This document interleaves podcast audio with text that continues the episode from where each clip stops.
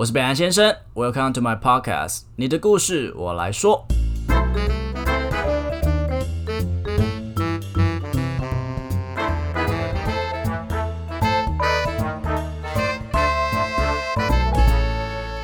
Hello，大家好，我是北岸先生。很久没有用这样子个人的单集跟大家见面了，毕竟就是我第一个圈圈被框裂了，然后框裂完一周，马上就是 PCR 阳性，然后那时候其实蛮挣扎，就想说靠我的 podcast 要停吗？还好我就是有备份一些集数，不过这有也有违反我原本的一个原则，就是我希望是两个来宾两集，然后再配上我自己个人一集，然后就是二一二一这样进行，就。就没办法，就发生了。然后那时候声音就是低到非常的低，很很性感。然后我就想说，那我这样是要录吗？还是说就是，嗯，就是有陷入这样的思考？因为以我这种完美主义者那种处女座的个性，我就觉得我一定要录。可后来发现，就是身体真的舒不舒服到，呃，我喉咙非常痛，头很痛，我根本没有办法好好呈现我的内容给大家。所以。后来就想说，好吧，那就是先把我那些有备份的技术用完。这种所谓顺其自然、这种宽松一点的那种处事态度，跟我这个人的个性完全不搭嘛。所以当然今天要跟大家分享一下，我怎么会有这样的转变，而且也想要告诉大家，完美本身就不是一个正常的常态，它是一种病态的呈现喽。不过呢，就刚好让我想到，哎，最近我想大家应该都被疫情这一段这一波的，嗯，影响到蛮多自己本身的工作节奏啊，或是生活，或是你原本要出去哪里玩，就因为这个被打断了，所以这延伸出今天的主题啦。现在你对人生是不是感到很无力、很无奈，然后不知道如何是好？今天要跟大家介绍的一本书是日本的作家和田秀树他出的，叫做《原来宽松一点也无妨》。这是在我前阵子就是很紧绷，然后每件事情都想要，你知道吗？就是非常 uptight，然后把每一件事情都很 schedule 这样走的时候，我买一本提醒自己的书籍。只是没想到在疫情期间这么受用，而且我在读的时候，我发现它跟一本畅销书。别在该奋斗时选择安逸，有非常大的，我跟你讲异曲同工之妙吗？如果说那一本就是老杨的猫头鹰，他写的那本书是给整天在靠腰，然后整天在什么怨天尤人这种软烂的年轻人看的话，那么我觉得。原来宽松一点也无妨，就是给我这种变态工作狂、处女座完美主义者看的。所以我等下讲的一切，可能如果你今天就是一个很 lazy，你就是一个非常就非常活在现在的人，我觉得你看这个，你不要给我点头头头是道，没有，你就是应该要好好的振作。不过如果说你是一个过度追求完美，甚至因为这件完美的事情让你产生了一些得失心，压得你喘不过气的人，我就会觉得嗯，接下来章节抄笔记喽。那么第一件事，我们就想。然后来讨论一下什么是完美主义者。那当然，完美主义者就我本人啦。那这件事情绝对不是一个你在面试的时候，当面试官问你说：“哎，你的优点是什么？”你说：“I'm a perfectionist。”它完全不是一个所谓正向的词，但是却有人疯狂的拿了这样子的处事态度惩罚自己、要求自己，而不知道到底为了是什么。不过那是以前的我，当然我现在也在进步中。我不是说所谓摇身一变就变成一个我，我可以接受失败，我可以保留弹性，那一切都是需要一个很大的练习过程。而我也觉得这是呃蛮大多数所谓精英人士、处女座人士，或者甚至一些对自己要求有莫名的洁癖的那些人。的一个很大的课题啦。那为什么要求完美不好呢？在我过去的一集中讲到定制完美，其实每一个人都要求卓越这件事情是一件很变态的事情。因为目前好两点，第一个就是 AI 正在发展，所以我们再怎么要求细节跟精准，我们都不可能比起 AI 来得好。所以以这样子的高标准来要求自己，真的有必要吗？再来第二点，如果每一个人都要求定制所谓的完美的一个规格的话，那么基因改造是一个方法，那我们要去使用吗？当我们今天可以去改变小孩子的身高、体重，呃，甚至智商的时候，如果每一个人都加入这样的基因战争，这是我们要的世界吗？那到底完美为我们这个人类世界带来了什么好处？目前看来好像没有呢。你说那些不要求完美的人都做的事情就不好吗？也没有啊。那尤其是追求完美的人，往往会被自己的那些所谓的压力压得喘不过气。以我在学生时代有一个非常经典的例子，就是我很喜欢抄笔记，然后在听老师上课的时候，我把它画下来，然后用很多颜色的笔。即使后来就是稍微比较简单一点，用蓝色、黑色、红色好了，我还是喜欢把字写得漂漂亮亮。而且我是不用立可带的人，我觉得立可带是非常丑的东西。所以当我今天写了一半，但是我只有一个字写错，我觉得整张撕掉重写。那我也自己认为说，我没关系啊，重写这个过程，我重新复习。可后来就发现，你知道长大之后，你就发现你真的需要写这些东西吗？反正网络上都有。然后再二者是，呃，好像有那些写下来的东西不是重点，重点是你懂了什么。即使你今天鬼画符，你懂了，我觉得这比什么都还重要。这些写下来的东西真的重要吗？在那个时候认，我认为，我觉得完美就是一定要把这些。漂漂亮亮，而这其实也是书中第一点提到的：我不能输，我不能不好，我不能差。接下来第二点就是我在高中的时候遇到了一个嗯，我朋友的故事啦。她是一个就是家里非常环境好的女生，然后品学兼优，就偏偏她的数学非常不好。不过她的呃国英社会自然都还不错啊，就成绩就非常漂亮。而且他已经未来已经注定，就是说他大学要去外面留学了。不过他就是过不去他数学很差这一关。相反我来讲，你知道吗？我在完美这块就完全没有在数学上体现。我就是觉得，嗯，我就是一个不会数学的人，然后我就是。英文跟国文好就好，因为我也只喜欢这两科，而且我非常喜欢英文，原因就是我很怕外国人，所以我自己在这块上面就真的放得很开。而且还有一个原因是因为我很喜欢跳舞，所以那时候我有个大重心是放在社团上面。不过这个女生她是非常的走不开，她每次考完，然后以及我记得好像七八十吧，然后她就会崩溃大哭，然后我就会觉得呃何必这样子？其实这样的这种。所谓你所谓这种要求完美，会让她觉得有点给吧。可是我知道好像很痛苦，他的那个份痛苦，我当时没办法理解。不过后来的我就会觉得说，嗯，不可能每一个人每一科都很完美啊。可是我觉得这种话好像大家都会说。不过这本书的作者和田秀树啊，他是。姜是老的辣，你知道吗？就是他是个精神科医师，所以他平常面对所谓被完美主义者压压得喘不过气的这种患者啊，他已经见多了。他也发现啊，这种人需要用比较严厉的口气来怎样训斥他，所以他发现。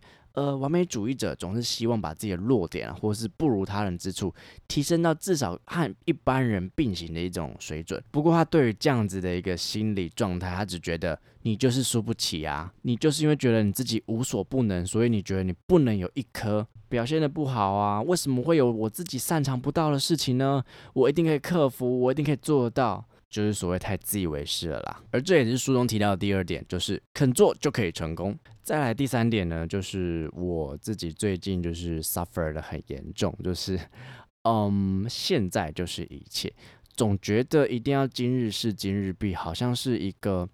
嗯，不是常常听到就是一个美德嘛，就是应该大家都要这么做，不应该要去拖延它，不应该因为懒惰而把一些事情往后推。那怎么这件事情就变成一个所谓完美主义者的一个缺点了呢？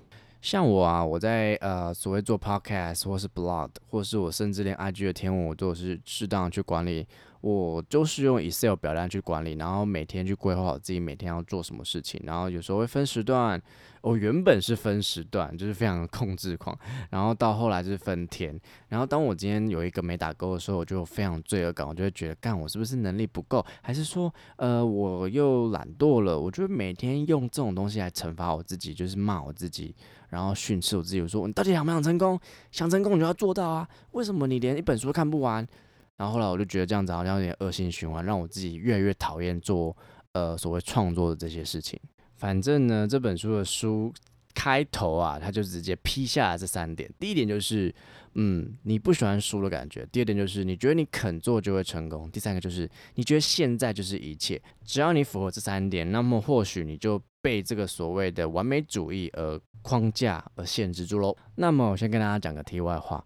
我有个朋友啊，他们就是是个 couple，然后呢，他们每次出去的时候，呃，男方都会非常喜欢帮女方规划一些事情。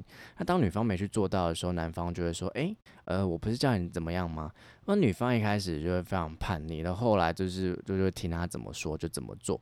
不过后来发现这关系非常失衡，就男生就帮这个女生规划一系列，比如说我们早上去哪里啊，中午去吃什么啊，然后下午我们可以干嘛，晚上我们就宅在家里看剧就好啦。结果连剧都是他准备的。后来男方甚至的限制女方去见的所有人，他都要知道，然后男方一律不可以见。后来女方当然就受不了，就分手啦。所以那，这样听下来，该大家都没有人很喜欢所谓男方的这种恋爱方式嘛？那既然你不喜欢，为什么你要这样子对自己呢？呃，控制狂，所谓的把每一件事情都做到最好，我觉得他也是某一部分的控制狂，必须要把每一个表现都做到最好，设定的最完美。嗯，这本来就不是一个常态表现，因为我们人的身体状态每天都会不一样，所以我真的非常同意作者说的，就是我们都把自己看得太伟大了。尤其啊，我觉得在我这个年代的年轻人啊，很喜欢把自己的离职看得很像，你知道吗？很像什么歌舞青春吗？还是什么？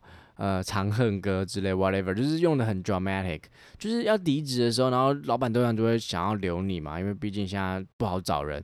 然后呢，自己就开始有小剧场，就觉得说，哇，我如果离开公司怎么办？公司真的不会怎么办？如果公司真的怎么了，那他就不会这样对你，你就不会想离开了吧？所以啊，我每次听到我朋友说，啊，我不好意思离职，他们现在最近很穷苦啊，你就不穷苦吗？我都会说，呃，跟我朋友说，呃，你要想想你的家人，因为你的家人。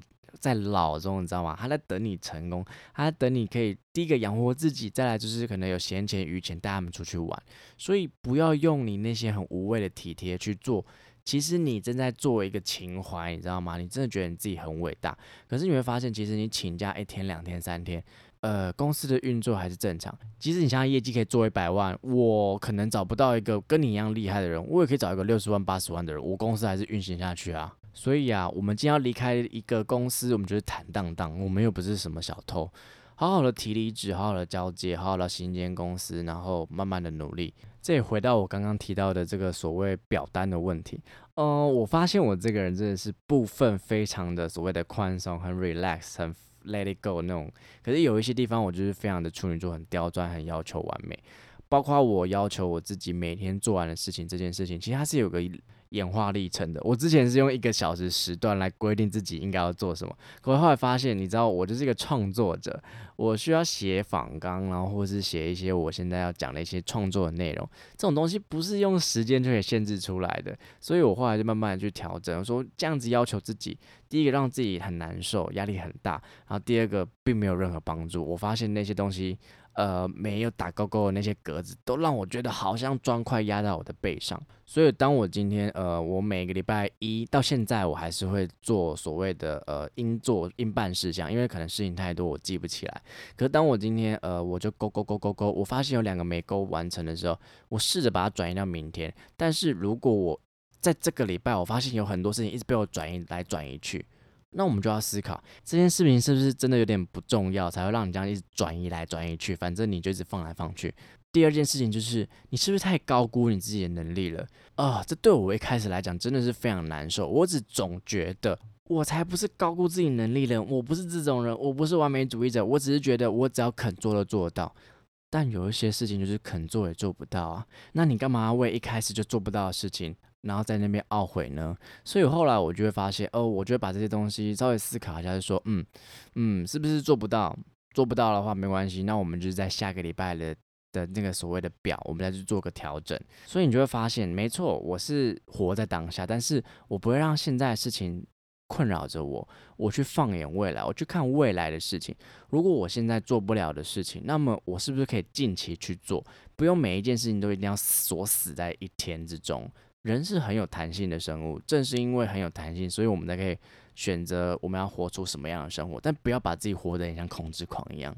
这边跟大家分享一个小故事，在我大学的时候，我是一个英文家教，然后也是算多义的老师。这样，那因为我教的学生其实五花八门啦。不过我发现那种所谓有完美主义的人啊，他们很容易啊，在写考题的时候，很容易卡在第一题，然后第一题就卡了一分钟。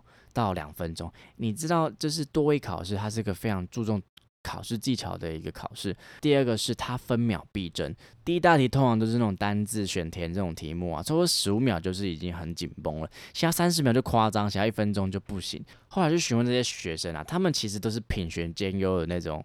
成绩很好的，就是那种模拟考应该都可以考个八九百，就最后怎么考试变这样嘞？因为他们觉得他们做得到，他们觉得只要肯想就 OK。为什么我第一题可以错呢？我都读了这么多书了，就不甘心，就觉得自己太屌了，所以很常是为了第一题，然后这边看很久，或是为了某一题卡很久，为了一条鱼放弃了整个太平洋。这种行为，尤其在完美主义者是非常常见的。所以作者其实相对是希望我们可以放轻松，但这种放轻松不是说就不认真，而是针对这些所谓的完美主义者，我们可以稍微面对一下自己真的有一些不足的地方，而这些不足的地方一点都不可耻，因为每个人都一样。我记得我在最一开始的时候，我甚至列了自己应该要学会什么样的技能。呃，我一开始在建立部落格的时候，因为需要一些城市语言，所以我还是我还写了我要学城市语言。第二个哦，因为需要修图，我要学会整个 Photoshop 的套软体，还有 AI 整套软体，还有什么英文要到什么多一金色九百九。哎，到底有什么必要？我到底有什么东西需要？所以后来我把自己逼死。我每次就是目标没达成，勾勾没打勾起来，我就觉得哦。本来先生是个乐色啊，我真的会这样苛责我自己。后来真的做不到，然后也只能就是放弃，然后让这个负面情绪过了之后，去调试自己对于所谓完完美的看法。呃，因为刚好现在最近我 IG 上面有很多所谓需要用 PS 的机会，那我就真的是看到什么需要什么，我就去学什么。哎，我发现这样学很快。后来发现，哎，这样编完的时候，哎，我大概知道怎么做了。我现在的 PS 比我当初那时候一直觉得自己要学完整套，然后去买整套课程跟视讯课程的时候，哎，还厉害。所以好像放轻松没有什么不好的。像我这样子的人，我不用担心我没有把事情，我没有做事情，我只需要担心我可以有好的一个情绪跟状态去做好事情。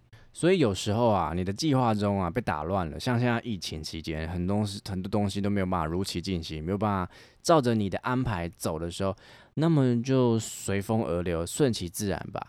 如果你今天出去玩，你很累，你到家你已经累翻了，然后明天你还是要上 podcast，那就，哎，我还是现在在录音啦。不过我就是现在还有体力啊，而且我很想跟大家分享我最近的心情，所以我在那边录 podcast，所以我有心有余力嘛。但如果你就是累惯，然后你还要硬要生一个东西出来，然后那个东西又不好的话，何必呢？对不对？然后最后这个东西你要要求完美，那你就不用睡觉了吗？然后这个睡觉这个不好的睡眠又影响到隔天的工作，然后这个会议的的不好的结果又影响到你跟你恋人的关系。请问这恶性循环要到多少时候？那你又一直很想要用控制欲把它控制住，这种东西不会的。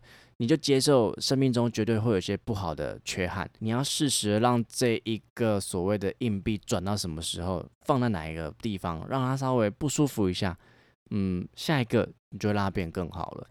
往后面看吧，往未来看吧。我自己认为啊，我知道把想要把事情的做好，感觉那个是什么样的一个欲望，非常强烈。不过如果说这样子的一个态度，这种求好心切，让你产生了所谓害怕失败的心理反应啊。如果这样子得失心你没有办法好好处理的话，那你所谓的把事情做好，不就是说说而已吗？因为你明明就知道你那些情绪会影响到你的行为啊，会影响到你的成绩啊，那么你就一定要去对抗这个心理状态。所以呢，我们所谓的把事情做好，其实真的就是要放轻松。我们当然对于结果我们是要求讲究，但是对于结果同时又放宽心。又呃轻松的去面对，也顺应所有好与不好的结果。毕竟意外总是无法预测。我现在也是慢慢在调试自己，对于所谓一定要做到或应该要做到这件事情，我尽量不要让自己说出这些字眼，因为这些东西是不存在。没有人说你一定要干嘛，没有人说你应该要干嘛，是你选择要干嘛。你是有自由意志的，你是在一个民主国家，应该是。所以呢，呃，不要被自己绑住，好吗？我在我大学那段很悲惨的感情，唯一学到一个最宝贵的一课，就是不管发生了什么事情，即使你非常的不幸，即使你非常心痛，即使你觉得再怎么后悔，你觉得悔不当初，你都要相信那是最美好的安排。呃，正是有这一些所谓发生的事情，才可以让你经历了这一么这么多的一些情绪跟苦痛。那么我相信，在承受这些之后，你就变一个更强的超人，而这个更强超人的体格，可以让你。征服更多的宇宙，可以让你的家人带来更好的生活，而你也会有一个更美好的未来。我是一直都这么相信的，所以我慢慢的完美主义已经慢慢的在被消化了。只是我自己还是有一些坚持一些原则。那相对的，我最近也受到反噬啦，就是我的身体除了 COVID nineteen 之外，我发现我身体有点太疲疲累了。那呃。所以这些过程之中，我也不会怪自己说是不是让自己太紧绷了，而是说，嗯，我可能要稍微调配一下我自己休息的时间，然后跟家人相处的，跟情人、跟朋友，不管 whatever。那我们人生不是就一直在调整吗？那在这个调整过程中，我们在学习，也一直不断成长。这就是，嗯，我觉得人类好玩的地方吧，因为我们就是一个有智慧、可以思考的动物。所以，如果你现在对于你自己呃生活感觉到太紧绷，然后呃感觉到不开心，我觉得试着把一些事情放开吧。但是也不是不要求结果，我觉得它是真的需要搭配跟另外一本书啦，就是不要在呃该奋斗时选择安逸这本书是一起搭配服用的，因为我觉得它是两种很不极端不同的状态，可是同时我觉得它都是非常重要的人生哲理，而他对我在某些时刻跟某一些，因为毕竟我刚刚说嘛，我有些时候很懒惰，有些时候非常的认真，那么这两本书都会在不同时候扮演我。不同的导师，所以推荐给大家，也希望大家可以在这个疫情时代过得平安，过得开心。我们下期见啦，拜拜。好的，如果喜欢我的节目的话，请记得到 Apple Podcast 点五星评价，或是追踪我的 IG，利用小盒子分享一些心得给我，我都会一则一则的看完的。